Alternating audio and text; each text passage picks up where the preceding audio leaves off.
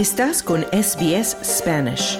Encuentra más historias fascinantes en sbs.com.au barra Spanish.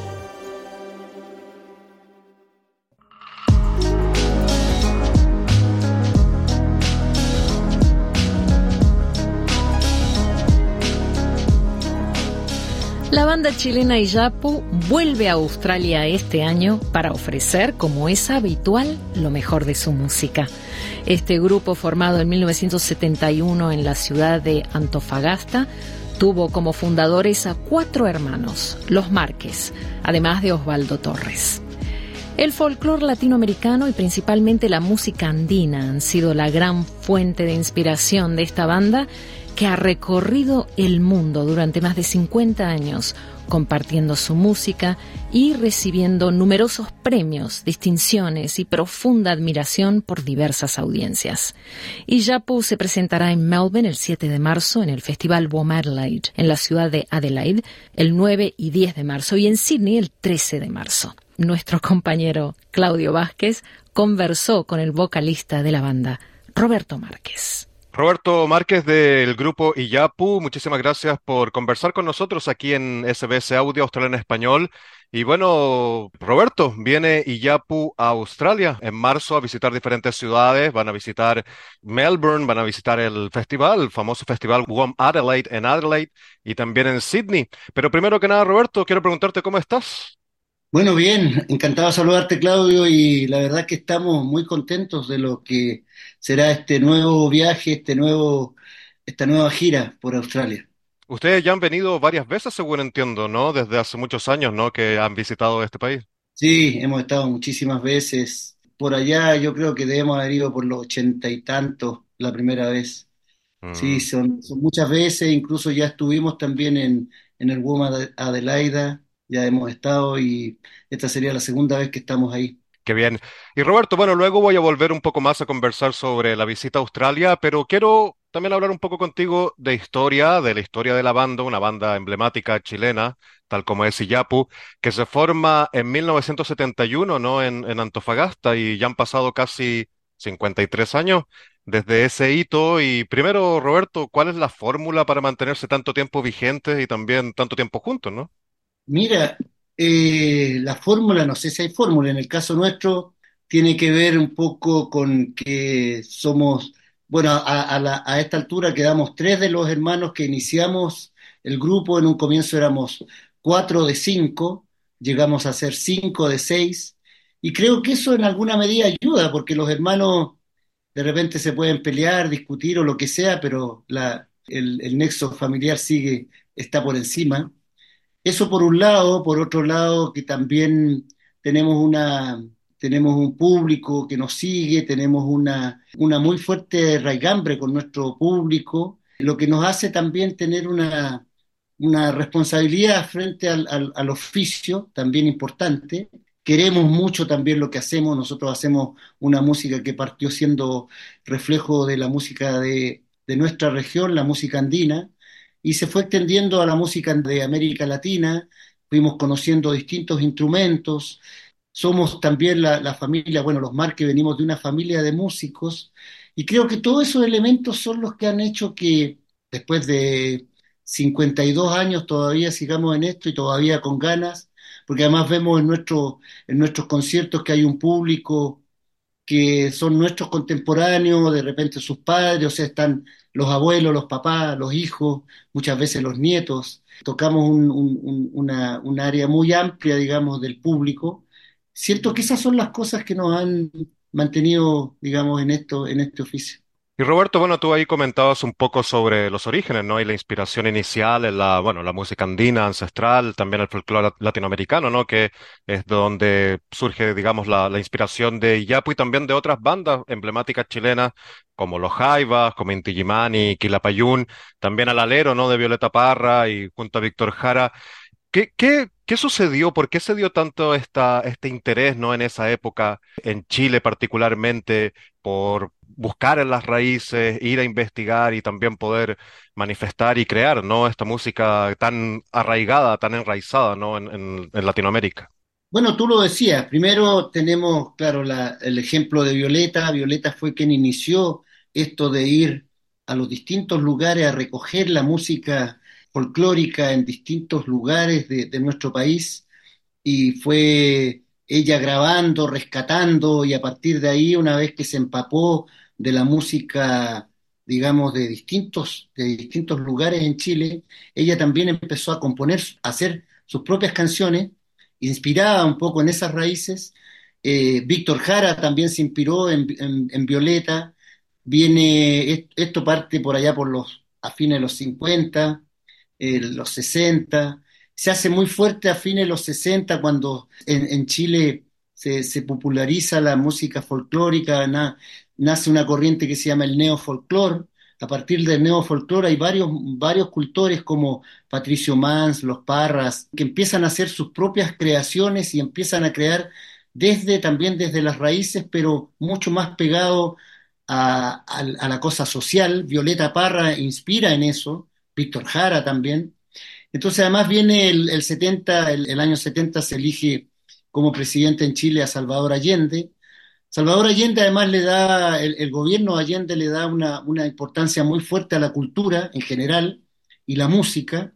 La nueva canción chilena, que es un movimiento fuerte que había nacido a fines de los 60, es, viene de la mano con el proyecto de Salvador Allende. Entonces se hace muy popular durante el gobierno de Allende y, y surge en una corriente muy fuerte, se hace muy popular eh, los Parras, nacen los Quilapayún, los Inti habían nacido también hace un poco tiempo y es una música que se hace muy popular. El gobierno de Allende asciende y viene esta música que se, que se escucha en la radio, que se toca en las distintas instancias. Entonces, es eso lo que hace que esta música haya perdurado, que se haya, que se haya metido muy fuertemente en nuestro, en nuestro país, en nuestro pueblo. Y Roberto, me imagino que, bueno, tantos viajes, tantas giras que ha hecho Iyapu también han servido de inspiración. Ustedes han visitado países en diferentes continentes, culturas también, ¿no? Tan, tan profundas, tan ricas, ¿no? En, en cuanto a su aspecto musical o en todo, en todo sentido en general. ¿También les ha servido para nutrirse de inspiración para sus composiciones? Sí, sí, sí, por supuesto. Nosotros además sufrimos los rigores de la dictadura y fuimos expulsados el año 81 y eso hizo que tuviésemos que, que radicar por varios años en Francia como refugiados políticos. Y eso hizo que tuviéramos un, que se abriera fuertemente el mundo para nosotros, que nos confrontáramos a otras culturas del mundo.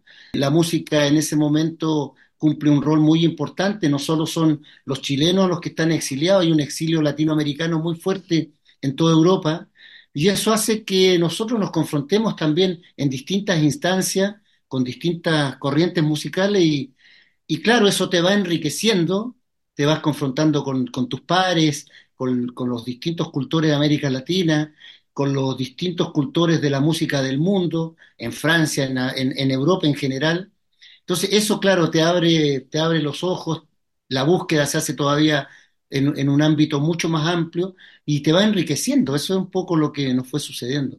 Y Roberto, ahora hablando un poco del presente, eh, ustedes, bueno, obviamente siguen vigentes como otras bandas, pero ven herederos, eh, grupos, bandas jóvenes que sigan interesados en el folclore o en las raíces latinoamericanas y que estén haciendo música interesante en estos momentos en Chile o en Latinoamérica.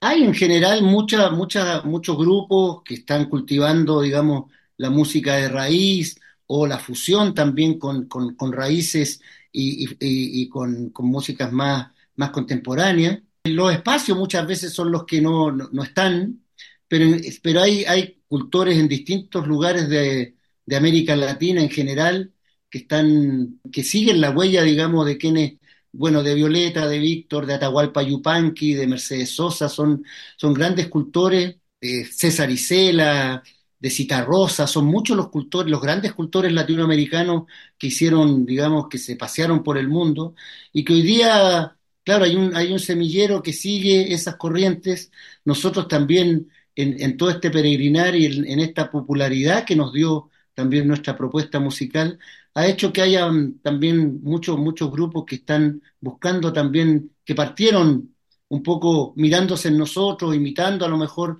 un poco nuestra sonoridad, pero que han ido también buscando sus propios caminos. Y yo siento que eso es lo que va, va a seguir germinando y son los, los cultores de mañana. Y Roberto, bueno, hablábamos de- del presente y te quería preguntar un poco cómo está, cómo está Chile, cómo lo estás viendo. Está, han sido años un poco convulsionados en todo sentido, socialmente, políticamente. Ahora Chile también vuelve a sufrir otra tragedia, ¿no? Como la de los incendios forestales en la quinta región. Y bueno, una cosa lamentable. También, bueno, aprovecho de enviar mucha fuerza y a, toda esa gente que está sufriendo en estos momentos. Pero ¿cómo, cómo está Chile? ¿Cómo ves a la gente? ¿Esperanzada? ¿Un poco frustrada? ¿Cómo, cómo la ves? Han habido, sí, hay, hay un, hay- yo siento que hay, son momentos de grandes contradicciones, porque Chile, a partir de 2019, que viene el estallido en Chile, se provoca todo una, un despertar muy fuerte eh, en la gente, en la búsqueda de, de una, de un Chile distinto, de repartir la riqueza de una manera distinta, porque claro, Chile eh, eh, ha exhibido a partir de la dictadura para acá grandes y exitosas cifras macroeconómicas, pero eso esconden también una, un- un- una, una pobreza muy, muy grande. Y son esas cosas las que no han terminado de resolverse. Viene la democracia a partir de los 90, pero la democracia se hace parte un poco, lo- lo- quienes llegan a dirigir el país, del modelo que la dictadura nos dejó, un modelo de libre mercado, donde la educación es privada, la salud es privada, donde cada uno se tiene que rascar con sus, sus propias uñas. Entonces, la verdad que eso explo- explotó en forma muy fuerte una- un, un- movimiento de protesta el año eh, en octubre de 2019. A partir de eso, bueno, una búsqueda de, los de, los, de los partidos políticos buscaron el, el- el- el poder de ese movimiento que había, buscar un- una nueva constitución, buscaron encauzar esto porque la verdad es que quienes, primero estaban cuestionados eran los políticos de todos, digamos, de todos los partidos. Se hace, se hace una, constituyente que fracasa, una primera constituyente, se va a una segunda en la búsqueda de una nueva constitución que reemplace por fin la, la que dejó la dictadura y también fracasa. Entonces, la verdad es que son tiempos hoy día eh, de frustración, en- de, de- de- búsqueda, y siento que en eso todavía hay mucho por hacer porque con todo este camino que hemos hecho han pasado ya varios años, desde 2019, y la verdad que, que las demandas de, de- de nuestro pueblo no han sido atendidas. Sigue siendo este un país eh, muy clasista, un país donde, donde la educación está muy segregada, entonces hay mucho por hacer. La verdad es que en eso nosotros sentimos que la cultura, el arte en general tiene un rol que jugar.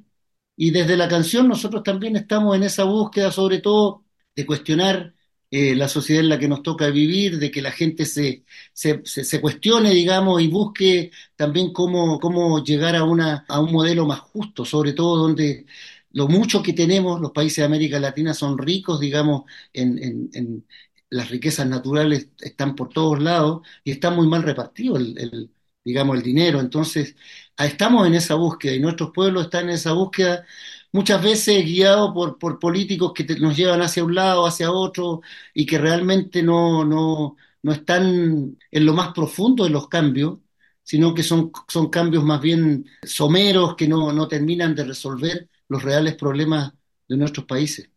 Y Roberto, bueno, tú mencionabas también la preocupación, ¿no? Por, por la naturaleza y en las letras, ¿no? De Yapu, en la música de Yapu está muy presente, ¿no? Todo la preocupación por, por nuestra tierra, por la Pachamama, por tener este equilibrio, ¿no? Mantener un equilibrio que sea, bueno, sano para los seres humanos y también para toda la naturaleza, los animales.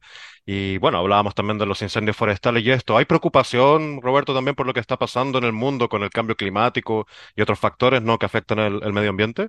Absolutamente, claro, porque en eso lo que pasa es que los intereses muchas veces están más en, la búsqueda del dinero y no en cuidar nuestra tierra. O sea, yo siento que los incendios forestales tienen que ver con la forma como se han ido, como te dijera, armando nuestras ciudades. La gente muchas veces busque, eh, en la búsqueda de tener un lugar donde vivir, está invadiendo espacios que no son los más adecuados para vivir y eso ha provocado las grandes tragedias también en nuestros países el último incendio, digamos, en Viña y Valparaíso, que si bien son lugares donde están propensos, sobre todo cuando las temperaturas que estamos sufriendo son tan altas, también está la mala intención. Hay mucho en eso, son incendios muchas veces intencionales, que están en la búsqueda también de, dificultar muchas veces a quienes están gobernando.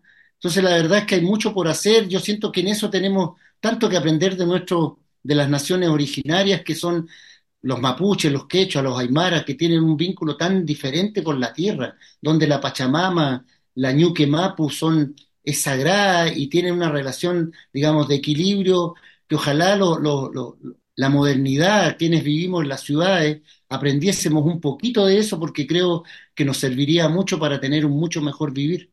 Seguramente aquí también en Australia está ese mismo pensamiento de intentar aprender también de los aborígenes australianos, ¿no? Que llevan tanto tiempo habitando esta tierra australiana y, y con un, una armonía, ¿no? Con la, con la naturaleza, que, de la cual, claro, hay, hay mucho que aprender. Y Roberto, con este comentario te quiero llevar también a la gira en Australia. Pero antes de preguntarte específicamente por Australia, llevan, decíamos, muchos años viajando por todo el mundo, muchas giras. ¿Cómo, cómo viven esto? Me imagino que eh, tú lo decías, ¿no? Que es, es fantástico recibir el cariño de la gente, pero también es duro no pasar tanto tiempo en aviones, en hoteles, lejos de la familia. ¿Cómo, cómo viven eso también? Se hace difícil, sobre todo los que llevamos tantos años. Yo, yo llevo los cincuenta y tantos años que tiene el grupo.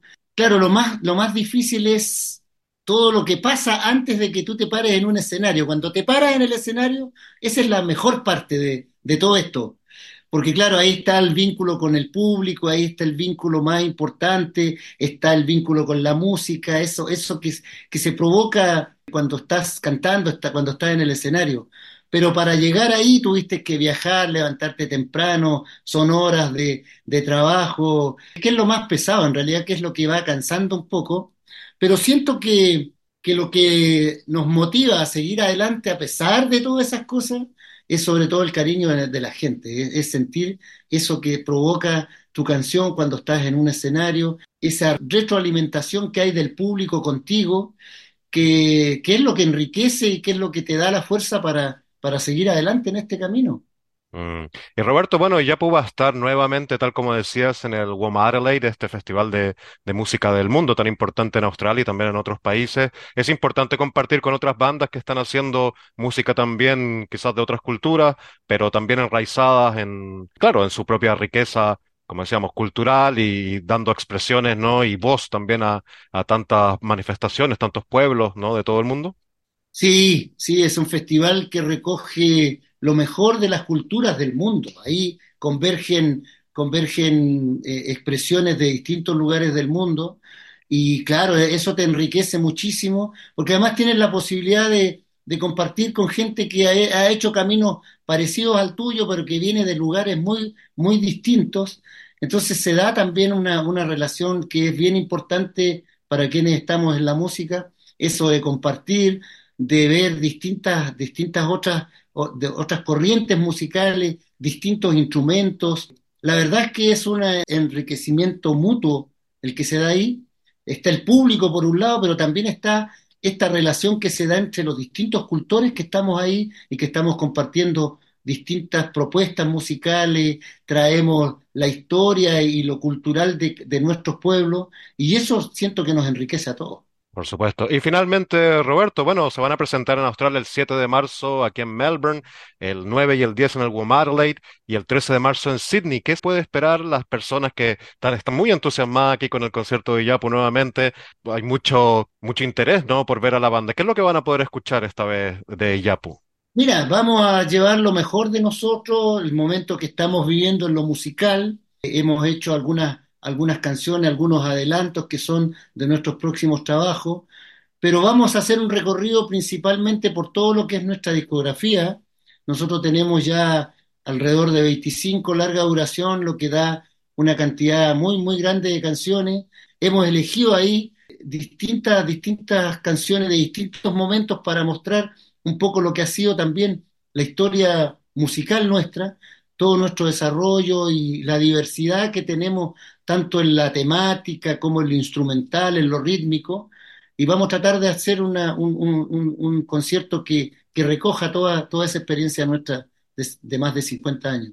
Y por supuesto que va a ser muy interesante y aquí la gente lo espera con muchas ganas para escuchar nuevamente Yapu en Australia. Roberto Márquez, bueno, vocalista, líder de la banda Yapu, muchísimas gracias por conceder esta entrevista a SBS Audio Australia en Español. Claudio, bueno, a ti un gran abrazo y muchas gracias. Espero una vez que estemos por allá conocernos y ojalá ¿Mm? también seguir lo que ha sido esta conversación muy grata. Así que muchas gracias. Por supuesto, Roberto. Muchas gracias a ti. Dale un like, comparte, comenta. Sigue a SBS Spanish en Facebook.